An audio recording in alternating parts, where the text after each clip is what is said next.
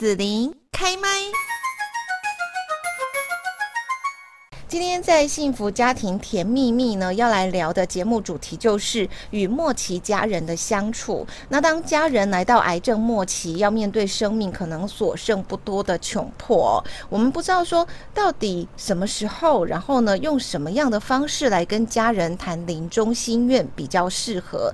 如何为心爱的人来减轻癌病带来的身心痛苦？如何和家人好好的告别，圆满生命，不留遗憾呢？今天在幸福家庭甜蜜蜜，我们就邀请到了高雄医学大学医学社会学与社会工作学系的陈正志副教授，跟我们来谈谈如何与末期家人的相处。政志老师你好，哎，你好，主持人好，各位听众大家好。嗯，那今天呢，跟老师就是要来聊到说哈，其实我们。每一个家庭难免，然后就会遇到一些，比方说他可能是得到癌症，或者是说已经是末期的家人哦。那不管说是自己啦，或者是说这个离病的家人，这个心情都会受到影响哦。那我们要怎么样去缓解家庭的气氛啊？那平常相处有没有必要，就是说我都要创造那种比较高昂的气氛啊，然后去营造彼此之间相处的时刻呢？哦。我觉得不用刻意啦，因为每个人和每个家庭都有自己处理情绪或处理这种严重问题的方法。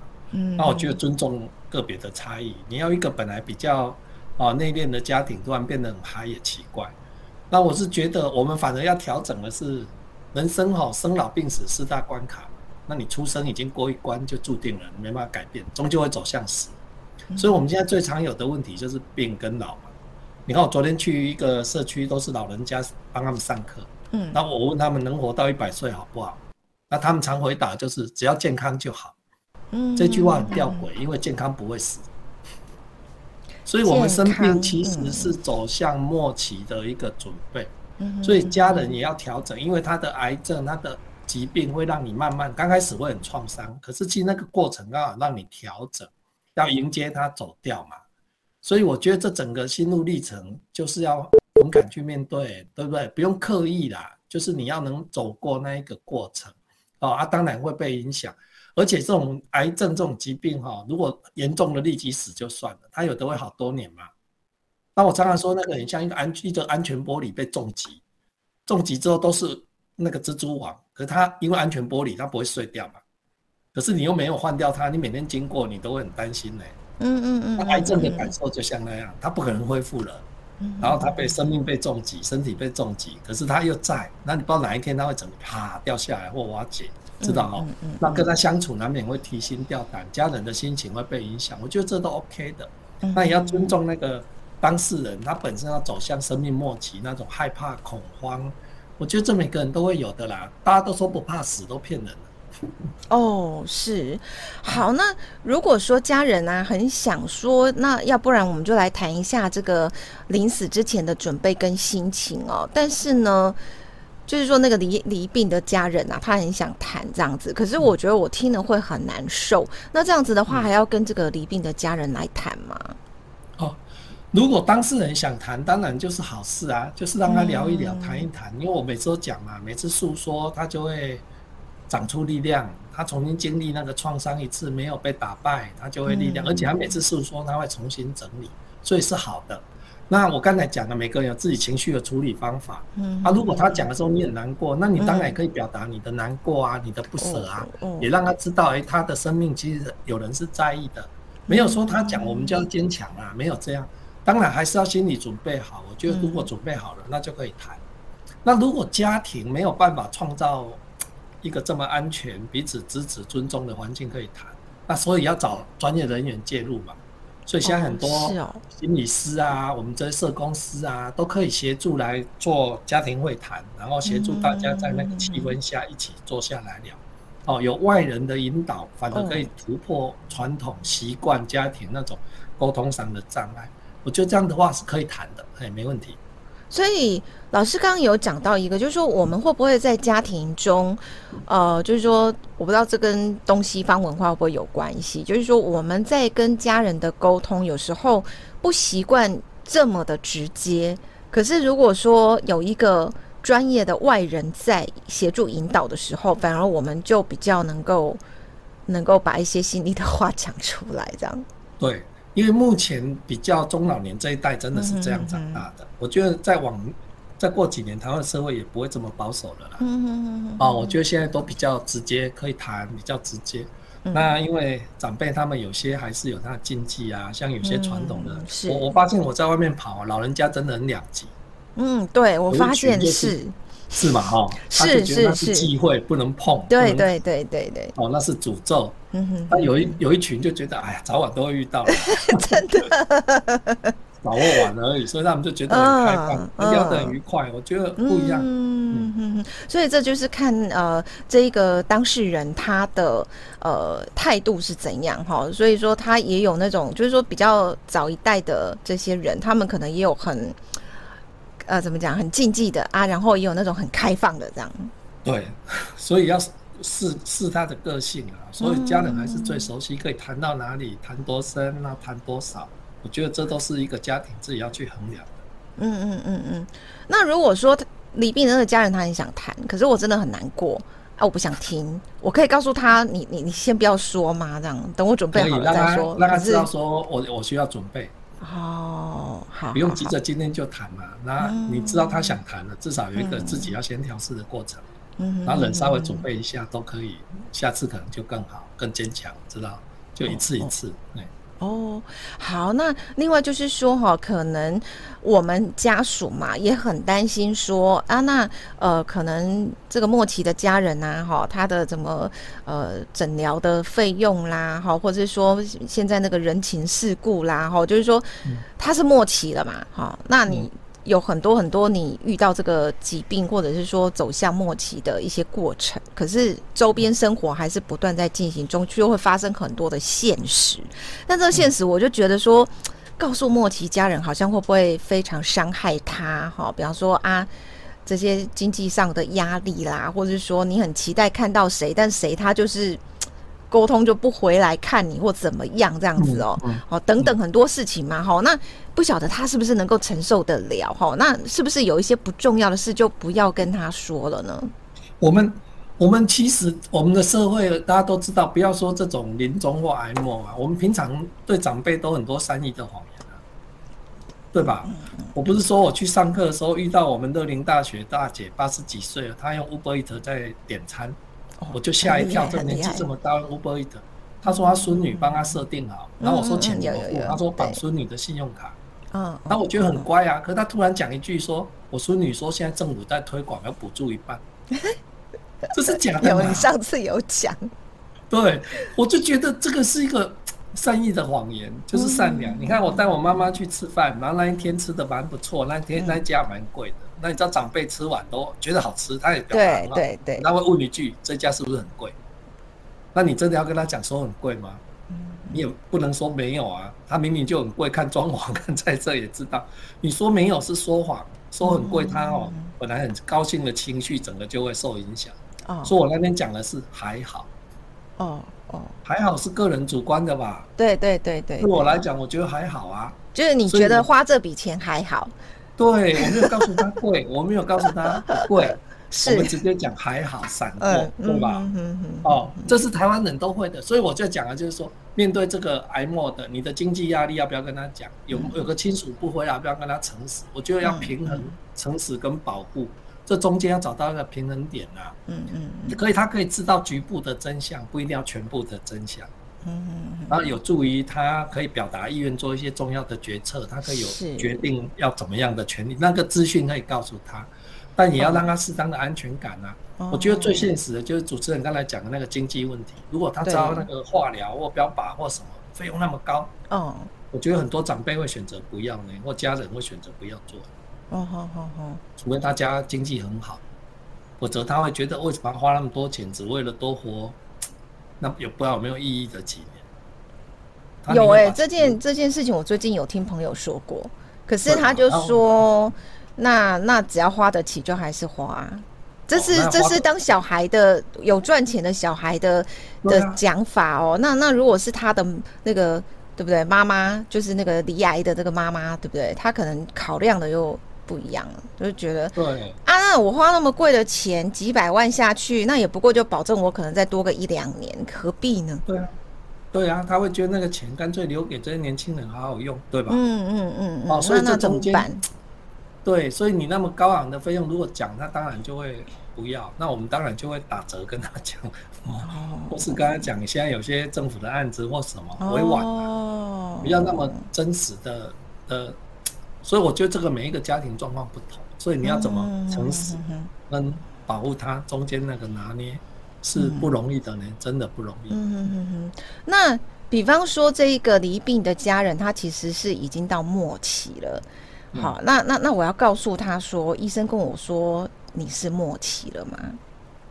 哦，这个真的，我觉得看真的看个性坚不坚强，因为很多人的生命会超乎我们想象的强壮。嗯，我们都认为啊，讲了他一定受不了，讲了他一样。其实现在的社会哈，我觉得活过中年以后，大家都知道，身边很多很多癌症。嗯哼哼，只是是轻轻的癌、严重的癌还是轻度的癌，对吧？那现在很多癌症都二零一八年以后。世界卫生组织把很多癌症宣判为慢性疾病啊。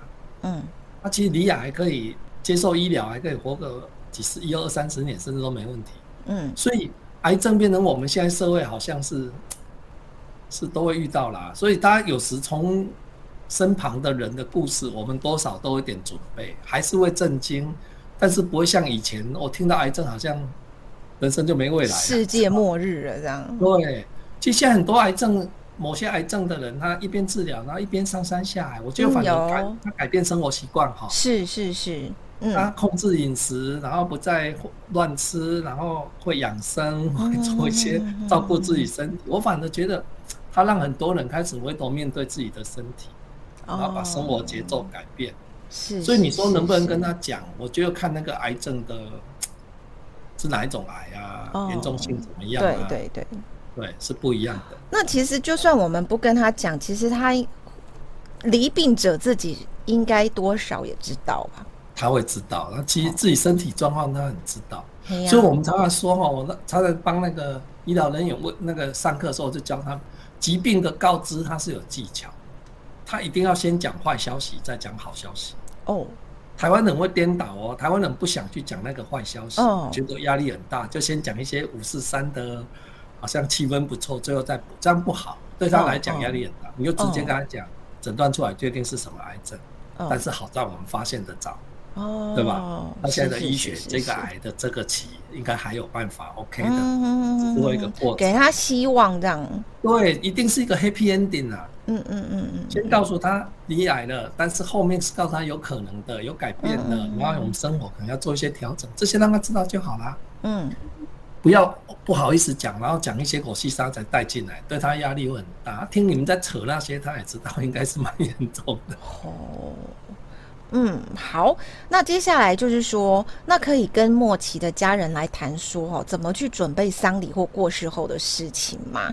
好，刚刚讲到的就是，比方说，李病的家人很想讲，我们没有办法听哈。然后现在是讲说，呃，其实是。我们觉得好像应该要跟这个家人好好谈一谈，了解他的期望啊，哈，然后，可是这该怎么说呢？怎么谈呢？有没有需要注意什么呢？这个，这个是，我觉得这个是现在生我刚才讲的是非常可以谈的，因为现在人真的在这个行仪式上啊，因为早晚会面对，嗯嗯嗯那面对的时候需要办理什么样的丧礼，什么样的仪式？我觉得我自己去很多乐龄的地方上课。我都跟他们聊呢，他们可以聊呢，而且现在聊出来最多的都想树葬。哦，是。我觉得树葬突然在长辈的心目中，不知道为什么，不知道谁宣导，整个受欢迎程度超乎我们想象的。嗯。现在反而那个灵骨塔啊什么比较，哦，他们会觉得集中在那里不舒服，嗯、然后他们觉得就是因为这一辈的乐林大学的这个长辈们，应该就是看着他们的长辈。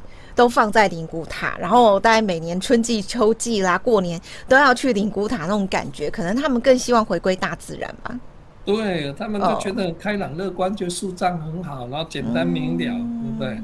嗯、那我觉得他们的概念是可以谈的，就是现在的临终啊，或是丧事啊，过世后的办理方式，其实大家聊一聊他期待的东西啊，有什么他一定要安排的，他很在意的，对吧？嗯，哦，他的意愿，我觉得这是尊重哎，现在是要尊重的，哦，哦，但是不是突然跳进来谈这个啦？这是在我们的气氛下，是。连年轻人都可以聊一聊怎么办？我觉得可能在乐林大学比较特别，因为他们课程安排就临终或接近死亡这一块，嗯他们甚至好像有课程会安排他们去参观。哦，是。现在很多那种生命园区嘛，嘿，有，嗯，那他们就安排他去参观。我就看完以后对他们改变很大。嗯，他们突然发现那环境超过他想象的好。嗯嗯，就是整理的，很多人都跟我说整理的很棒。嗯哦，他说那个玉米做的盒子，他还可以描述有的原。对对对对，那个可以融化，就是分解掉。嗯，对，我觉得那个他们看过以后哈不一样哎，真的不一样。所以我觉得有时要不要谈？我觉得有时你不一定去现场看啊，像 YouTube 很多影片。嗯嗯嗯嗯不一定先大家看一看，哎，把它当成一个电视节目，说我人家介绍现在有这么多处理方法啊。而且现在人重视，我就重视环保啦，也也，而且现在研究现在的世代对宗教好像没有那么严肃啦，也不会。嗯，我觉得现在您新的时代的人对宗教好像整个都降低，那没有那些宗教的一个约束或什么，可能就会这些就不会那么在意了。是。哦，好，那呃，如果说哈，这个莫提的家人他想要去圆梦哦，但是呢，我们觉得说，哎，这可能哦会对他的医疗啦会有一些影响，或者说耗费他的体力哦。那如果说这个圆梦的过程中啊，身体临时出现状况，可能呢这个家人他也会很难受。好，那我们要帮他圆梦嘛？哦，这个我我就说哈，第一个还是因为他是重病嘛，还是要跟医疗人员讨论。讨论他的身体状况，然后可不可以怎么处理，适不适合？像如果是远行的，适不适合？如果不是远行的，有一些梦是很容易的哦。所以用如果比较复杂的啦，一定要跟医疗人员讨论他疾病，然后能不能些紧急的药带着。然后考第二个考虑他安全、他的舒适啊，然后在这样状况下降低所有风险去做啊。因为有些梦想真的不是我刚才讲，像旅行，嗯替代方法。他可能看那地方的影片。我上次看过一群年轻人很有点子，他们就每个礼拜一次会布置那个场地。今天是去日本玩，他就把旁边都弄很多日本的，然后他们工作人员都穿和服，那天准备日本餐食，然后就假装他们到日本，就介绍东京铁塔，然后晴光晴空塔，然后就介绍，然后讲完之后就让那些长辈他们去谈，他有没有去过，然后他就会分享他的经验。这是一种圆梦呢，他没有真的去，可是他拿他当初去的照片，然后来谈一谈，然后或是他想去，他没去过，拿拿那边的照片，然后可以让他看一看，所以有很多安全舒适。所以我讲的就是第三个很重要，就替代的方法。替代方案啊，哈，因为有一些如果末期太严重，有可能航空公司好像也不会让他坐飞机。对，如果说你真的是要去到国外比较远的这个，你们国内都很很辛苦。嗯嗯，对，所以有时有一些替代方，我觉得不是不一定是玩呢。我曾经帮一个老人机构做的就是，那个高龄的阿嬷，然后行动不便，身体虚弱，可是她老公早走了很久，啊，放在一个塔嘛，嗯，可是阿嬷一直挂心的是儿女都不在附近的先这样子，她很担心她老公那个塔到底有没有人去拜，有没有人去去整理擦一下啦。嗯，所以阿妈她自己老了，渐渐不行了，她居然挂碍。我们后来谈完，她挂心的是这件事而已。嗯嗯嗯。所以我就想到一个一个方法，那时候还有他们还有替代役男，我就逼那两个役男去那个塔位，然后拍。我们那一天没有是没有直播啦，就用录影的方式录他们两个役男去整理那个，帮她老公擦拭，然后去帮他上香带东西，带她老公喜欢吃的去上香。然后回来就在他们的那个会议室播出，然后让阿嬷在那边看人家帮他做。啊，他这边也帮他弄一个类似小的那种拜的一个位置，让阿嬷当天在这边对着荧幕上香。哎，那天让我感动的是，因为他先生之前也住过这个机构，原来很多原来认识他的知道这活动，那天都来参加。我觉得那个阿妈也是一个圆梦啊，她总算放心了，老公的地方有人去帮她整理，有上了香，总算拜到。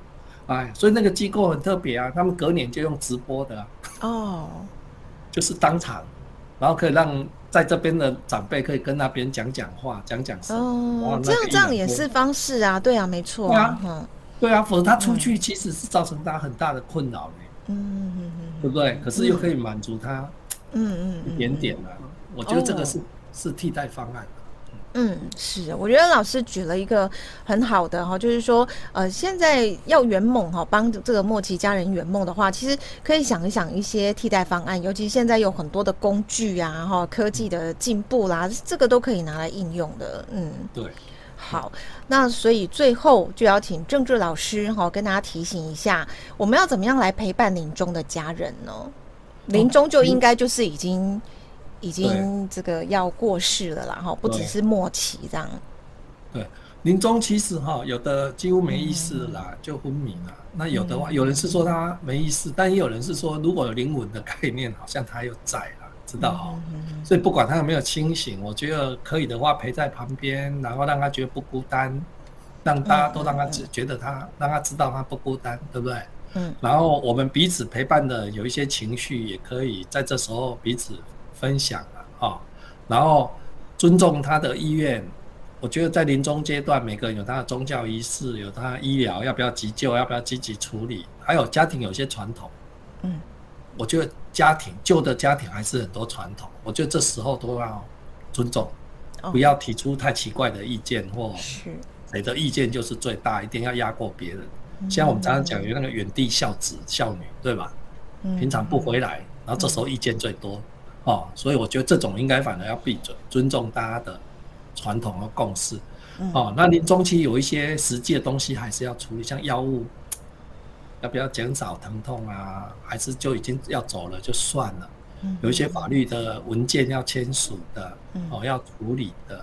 我觉得这个不用害羞啊，因为有时走了更麻烦的，那你就要先处理啊。那临终期现在很多那种那种专业团队就是。就是那些殡葬业者，他们很专业啊，他们从这一段就可以进来。嗯、啊，如果有宗教的，我觉得像佛教有助念的仪式，是，嗯，对吧？哈、嗯，好像从临终就可以开始有宗教师的协助，嗯，到真的闭眼的助念，哦，它有一系列啦。所以这些，其实那些你不要以为是宗教而已，它其实在帮活着的人降低罪恶感和压力，降低我们不孝的感觉。那也让活着人有一种安慰，就是哎、欸，我们帮他了，他可以往生西方，嗯，哦，所以这些都是对活的人也是一个好的事情。所以有时临终不只在处理即将面对死亡的人，他更多是要协助这些亲属啦，让他们完成那个告别和哀伤。嗯，是，嗯，我觉得这蛮重要的哈。好，那在最后这边呢，就要请政治老师哈，就是你看，像我们其实，在家庭的一个过程当中哈，我们会面临到很多的一些疑问啊，或者一些心情啊、烦恼啦哈。那如果说呢，听众有任何跟家庭相关的这一些疑惑的话，可以寻求哪些社会资源来协助呢？好，我们。嗯，我们所谓当局者迷，旁观者清了哈，所以有一些伴侣相处、子女教养、亲子沟通、情感问题，有时自己纠葛不清，那就可以打我们高雄市有家庭教育的咨询专线哦，四一二八一八五，四一二八一八五，他每个礼拜一到礼拜六早上九点到十二点，下午两点到五点，哦，那你晚上六点到九点也有开放，哦，那他有很多专业受过训练的人可以协助倾听你的专线，哦。然后另外，他也办了很多活动和课程啊，所以各位了想了解，可以上家庭教育中心的网站啊，然后脸书的官方的网页啦、专业啦，然后 Line IG 啦这些去查询啊，谢谢。好，那今天呢，在节目这边哈，就是邀请到了高雄医学大学医学社会学与社会工作学系的陈正志副教授，跟大家来谈到与莫奇家人的相处。今天就谢谢政志老师喽，谢谢，拜拜。拜拜谢谢你收听紫琳的节目，欢迎订阅关注紫琳开麦。紫琳也想听听你在听完这一集节目后有什么想法或感受，欢迎留言分享或前往紫琳的官网内指天生来逛一逛。我们下次见。